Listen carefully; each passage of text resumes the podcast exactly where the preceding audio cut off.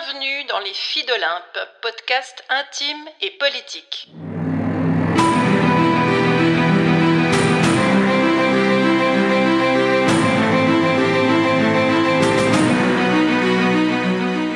C'est reparti pour le défi J'envoie 2024. Chaque jour de janvier, un épisode et une contrainte narrative pour stimuler notre imagination, se lancer un pari et aiguiser votre acuité et peut-être votre fidélité. J'y participe pour la seconde fois avec une quarantaine de collègues de l'Académie du podcast. Je vous bricolerai des histoires et des rencontres, tout spécialement pour les filles d'Olympe que vous êtes, tout en vous lançant, bien sûr, quelques défis. C'est parti, voici l'épisode 8 où je prends carrément une voie de traverse. Aujourd'hui, plutôt que de converser avec une entrepreneur, ça viendra, mais plus tard, je vous emmène dans le monde merveilleux de la créativité et plus précisément de la créativité politique et dans la réalisation d'un tableau de vision. Pourquoi vous emmener là?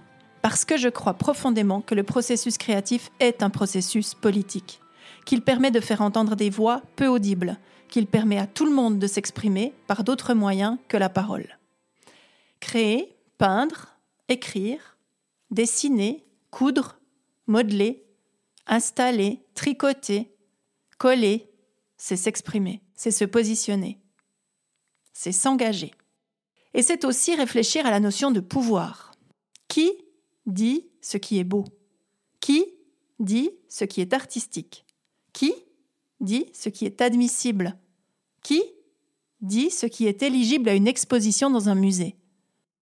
Je me souviens, il y a pas mal de temps, d'avoir proposé une journée de créativité sur le moche, le pas beau, le raté. Durant toute cette journée, toutes les participantes, il n'y avait que des femmes, ont dû créer autrement. Ne pas se soucier de l'assemblage des couleurs, de l'harmonie des formes, de, de la bonne composition de tout ce qu'on allait réaliser. Ressentir de l'inconfort. Et certainement aussi pas mal de honte. Je ne suis pas très bonne, je fais des choses vilaines, je ne suis pas à la hauteur. C'est même l'objectif de la journée. Je dois créer des choses qui ne sont pas réussies qu'est-ce que ça me fait que de créer du pas réussi? Ça a été des questions euh, dans le fil de cette journée qui sont apparues. Et à la fin de la journée, une jeune femme qui était là, qui avait voulu participer à cette journée, qui était largement plus jeune que toutes les autres, a dit ah, Je suis quand même contente parce que je suis quand même assez contente de ce que j'ai réalisé, c'est pas si moche. C'était joli. L'idée, c'était vraiment de créer du moche. C'était vraiment de sentir qu'est-ce que ça nous fait de ne pas être dans les normes, de ne pas être dans la bonne ligne, d'être nous, mais d'être nous au-delà de nous, d'être nous avec une partie de soi qu'on ne montre pas d'habitude. Je crois qu'aucune des personnes qui étaient présentes ce jour-là n'oubliera cette expérience. C'est une expérience qui a fait grandir tout le monde, parce qu'elle nous a bousculés, parce qu'elle a remis en question plein de nos certitudes. Alors aujourd'hui, je ne vais pas vous proposer de créer du moche, mais je vais vous proposer de créer un tableau de vision selon vous, selon ce qui pour vous est important, selon ce qui vous est cher, là, maintenant, tout de suite. Le tableau de vision, c'est comme une représentation de notre intention. Et moi, j'aime mieux mettre des intentions sur l'année qui commence plutôt que d'y mettre des objectifs ou des résolutions, encore pire, n'en parlons même pas, qui sont totalement inatteignables. Moi, j'aime bien poser une intention, j'aime bien poser une couleur, j'aime bien me projeter dans l'idée qu'il y a quelque chose qui va m'accompagner et qui va me permettre d'aller vers ce qui me semble le plus juste ou le plus aligné pour moi, pour les gens qui m'entourent, pour les étapes que j'ai envie de franchir durant cette nouvelle année. Mais bien sûr, si votre ancrage, ce n'est pas le début de l'année, mais que c'est quelque chose d'autre qui vous occupe, contournez la consigne. Toutes les consignes en créativité doivent pouvoir être contournées. C'est même l'essence même d'une consigne, n'est-ce pas? Alors si vous vivez quelque chose qui mérite un tableau de vision lié à votre moment, ben libre à vous de l'interpréter cette consigne. L'idée c'est de sortir des objectifs pour donner la place à la sensation juste. Et l'idée, de toute façon, elle est très simple. Vous allez vous munir de vieux magazines, de toutes sortes de vieux magazines sans distinction. Pas besoin de prendre que des magazines d'art. Si vous avez des magazines populaires, si vous avez même du papier journal, c'est égal, prenez ce que vous avez à disposition. Vous allez aussi y ajouter un tube de colle ou alors mélanger un peu d'eau à de la colle blanche pour que vous puissiez l'utiliser comme un badigeon. Et puis enfin, vous allez vous munir d'une paire de ciseaux. Puis si vous n'en avez pas, c'est très bien aussi. Vous allez pouvoir simplement déchirer les papiers. Déchirer les images qui vous plaisent. Ça peut être très intéressant de travailler sur simple déchirure. Juste des déchirures. Parce qu'il ne faut jamais oublier que l'expérience du collage, c'est avant tout aussi une expérience physique.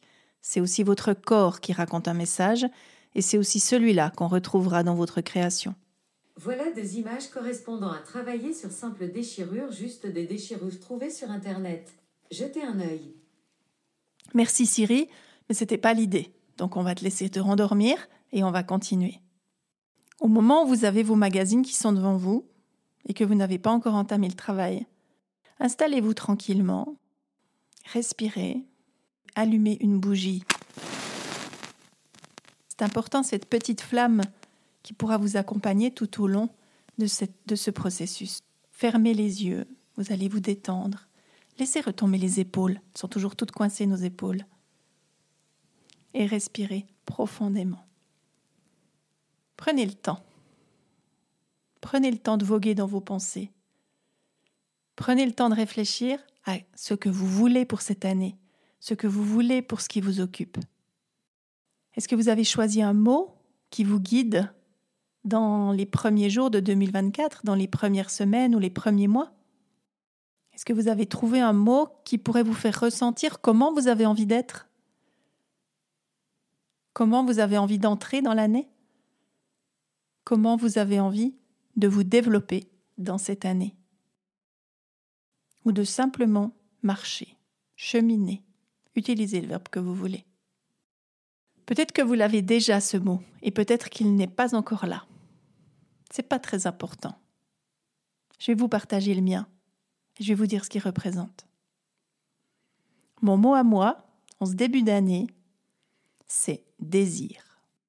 Désir, c'est aussi une aspiration, une avidité, un besoin, une envie.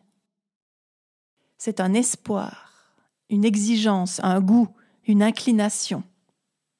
C'est une intention. C'est peut-être aussi un objectif. Mais c'est aussi de la soif, de la faim, de l'appétit. Et c'est aussi un souhait, une tentation, un vœu et même une volonté ferme. Désir. Alors quand je vais plonger dans mes magazines, je vais aller de manière très instinctive à la rencontre d'images qui racontent cette sensation qui me permettent de visualiser ce que je ressens, moi, quand je dis désir. Votre mot, c'est certainement un autre mot. Plongez en vous pour aller à la rencontre du bon mot. Laissez-le venir. C'est peut-être pas tout de suite, parce que le temps de l'émergence, c'est pas forcément le temps du mental. Mais il va arriver, il va monter, il va apparaître. Et tout à coup, vous verrez, ce sera évident ce sera votre mot. Et vous ne pourrez plus en changer. En tout cas, pas tout de suite.